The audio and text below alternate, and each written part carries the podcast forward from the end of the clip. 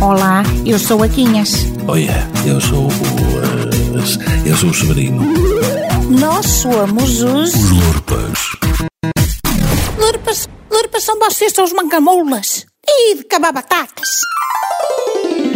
Todas as grandes mentiras contadas aos portugueses em sete anos, razão pela qual me prenderam, me difamaram, são falsas.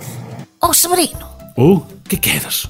Ando cá com uma preocupação na minha cabeça à conta do processo marquês. Receio que a gente possa vir a ter um problema parecido. A gente?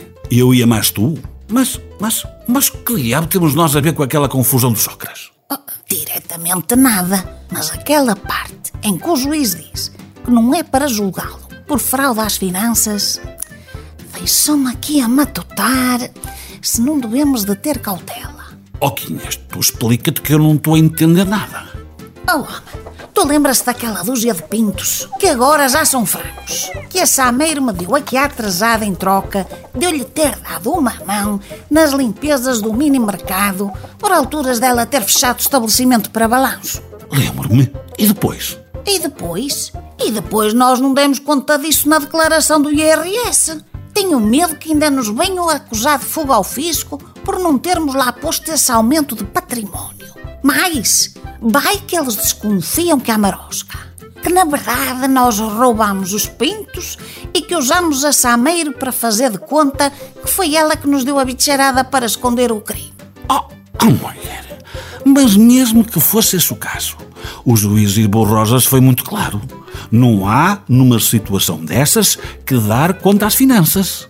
Assim sendo, sob o arbítrio de José Sócrates, tendo em conta a alegada origem criminal dos ganhos em causa, não impedia qualquer dever jurídico de os declarar à administração tributária, Ouvistes? Mesmo que eles tivessem a ideia de que nós roubamos os pintos, não podiam obrigar-nos a matê-los no IRS. Pois, isso é o que acha o juiz Ibe Rosas. Mas escuta agora o que pensa sobre o assunto o Lobo Xavier, que dizem que percebe deste como poucos.